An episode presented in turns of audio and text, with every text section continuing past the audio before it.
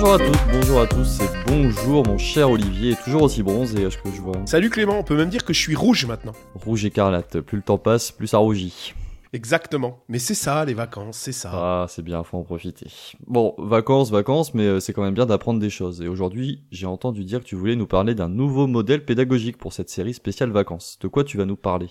Ouais, j'ai choisi un modèle qui est finalement euh, très simple et qui permet de nous positionner, nous formateurs, ou de positionner nos apprenants, et finalement qui va nous permettre de choisir des outils numériques à mettre en place dans nos formations en fonction de ce positionnement. Ce modèle, c'est le modèle de Rabi. On en a parlé hein, dans plusieurs de nos podcasts pendant l'année, et euh, bon, tu vas nous expliquer un petit peu ce que c'est, mais on en avait euh, parlé quand notamment on disait que c'était pas mal d'utiliser des outils pédagogiques dans un contexte d'abord euh, personnel avant d'aller vers un contexte professionnel, pour prendre en main l'outil et pour pouvoir finalement l'appréhender, c'est ça hein? Eh bien, c'est exactement ça. En fait, c'est un professeur, une professeure d'université, Carole Rabi, qui est de l'Université du Québec à Montréal, qui a proposé son modèle en 2005.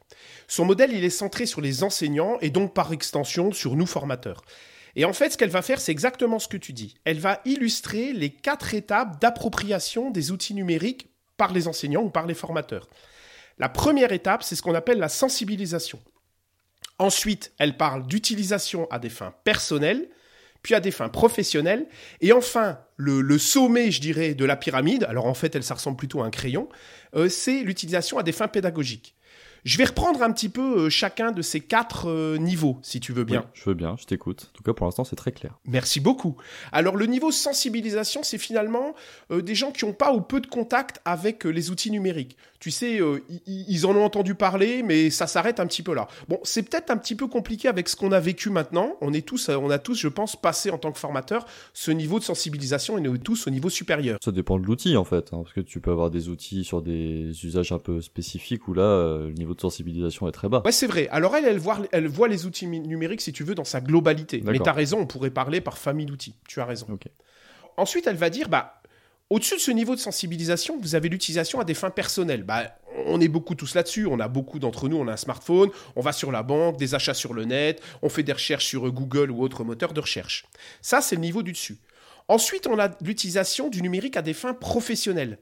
Pas forcément des fins pédagogiques, hein. Euh, même si on est formateur. Des, fins professionnelles, ça va par exemple, euh, je sais pas moi, rentrer des commandes dans un système d'achat avec un tout un système numérique, d'accord? Ou bien utiliser euh, bah, ce qu'on fait là actuellement, utiliser des, des classes virtuelles ou des choses comme ça pour pouvoir se, se parler. Voilà, ça c'est vraiment l'utilisation à des fins professionnelles. Et puis on a le Saint Graal, c'est l'utilisation des outils numériques à des fins pédagogiques. Ce qui est intéressant dans ce modèle, en fait, c'est qu'on voit que la pédagogie, elle est au-dessus des trois niveaux d'en bas. D'accord? Ça veut dire quoi? Ça veut dire qu'avant de pouvoir espérer utiliser finalement des outils numériques à des usages pédagogiques, à des fins pédagogiques, ben, il faut un petit peu passer par les autres euh, niveaux, c'est-à-dire le niveau euh, personnel et le niveau professionnel. Bien sûr, c'est pas linéaire, hein. on peut passer, euh, on peut sauter des niveaux, mais on voit finalement que le niveau pédagogique va demander déjà une certaine maîtrise de l'outil, je dirais, dans son utilisation quotidienne. En fait, on va vers la maîtrise de l'outil pour arriver vraiment sur le niveau pédagogique où finalement on s'astreint un petit peu de l'outil, c'est-à-dire qu'on sait tellement le maîtriser qu'il est un petit peu invisible. Et là, on a atteint un petit peu le saint graal, c'est-à-dire qu'on utilise du digital, on utilise des outils numériques, mais ils sont transparents pour le formateur. Mais par contre, ils sont euh, tout à fait liés à la pédagogie du cours ou du dispositif de formation que vous êtes en train de, de dispenser. C'est exactement ça, et ils enrichissent même la pédagogie. Et c'est pour ça, pour aller un petit peu plus loin, eh bien, Madame Rabi, elle a divisé ce niveau pédagogique en cinq niveaux. Elle parle d'abord du niveau le plus bas, qui est la motivation, qui peut être une motivation réelle à utiliser des outils numériques, ou une motivation subie, par exemple la Covid-19. D'accord? Mmh. Ensuite, elle parle de familiarisation, c'est-à-dire qu'on va s'approprier techniquement les outils. Finalement, on va utiliser l'outil un petit peu pour l'effet waouh, celui que t'aimes pas trop là, d'accord? Et on aura des objectifs pédagogiques limités. Mais elle dit, c'est un bon début pour continuer, et ça c'est important. Ensuite, elle parle d'une troisième phase qui est l'exploration. Là, c'est vraiment le test et l'expérience d'utilisation d'outils avec des buts pédagogiques clairs et définis. Ensuite, elle va parler d'infusion, c'est une utilisation fréquente. Et puis, elle va parler du niveau supérieur qui est l'appropriation, c'est-à-dire l'utilisation régulière permettant de développer des compétences grâce aux outils numériques. Et un petit peu ce que tu disais, c'est-à-dire avoir des apprentissages actifs et orientés objectifs. Intéressant en tout cas ce, ce modèle de Rabi et euh, je me souviens l'avoir cité plusieurs fois.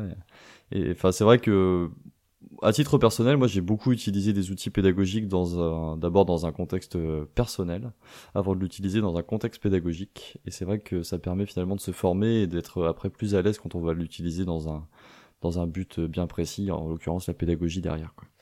Toi, tu as des exemples d'utilisation, par exemple, du, euh, du modèle de Rabi? C'est exactement ce que j'allais te dire et ça, ça, rebondit avec ce que tu viens de dire. C'est-à-dire que moi, je l'utilise pour me positionner ou positionner mes apprenants. Où est-ce qu'ils sont dans le modèle de Rabi? Parce que si tu vois que tu as des apprenants qui sont seulement au niveau bas, c'est-à-dire une sensibilisation, eh bien ça sert à rien de venir avec des outils numériques compliqués, ça marchera pas. D'accord Et hmm. c'est la même chose pour les formateurs. Donc je l'utilise vraiment pour finalement analyser la demande. Tiens, ça me rappelle le A du modèle de la semaine passée, euh, du modèle ADDIE. Bah, L'analyse de la demande, j'utilise Rabi pour finalement me positionner moi et positionner mes apprenants. Et en fonction du positionnement de mes apprenants, ça va me permettre de choisir le type d'outils et le nombre d'outils numériques à mettre en place dans ma formation. Il y a aussi une leçon de ce modèle. Il ne faut pas essayer d'aller trop vite, d'accord? Apprenez d'abord à utiliser l'outil techniquement avant de vouloir utiliser l'outil pédagogiquement. Donc finalement, l'effet waouh en pédagogie, c'est pas ce qu'on recherche, mais ça permet aux formateurs et aux apprenants de passer cette première étape et d'aller plus loin. C'est beau. C'est en forgeant qu'on devient forgeron. Exactement. il faut utiliser les, les outils et ensuite on sera beaucoup plus à l'aise avec. Merci en tout cas Olivier, c'était très clair et euh, je crois que j'ai tout compris de, du modèle de Madame Rabi. Quelque chose à rajouter? Non, je vais me servir une petite l'eau. Bon, moi je vais me servir une petite pina colada, parce que bon, quand même, c'est les vacances, hein. on a le droit à un petit peu d'excès. Un petit grain de folie Clément, ça a été un véritable plaisir, et passe de bonnes vacances Plaisir partagé, passe également de bonnes vacances, et bonnes vacances à toutes et à tous, on se retrouve très prochainement pour un nouvel épisode spécial vacances, spécial modèle pédagogique, et retrouvez-nous comme d'habitude sur notre site internet et sur les réseaux sociaux. À bientôt Ciao ciao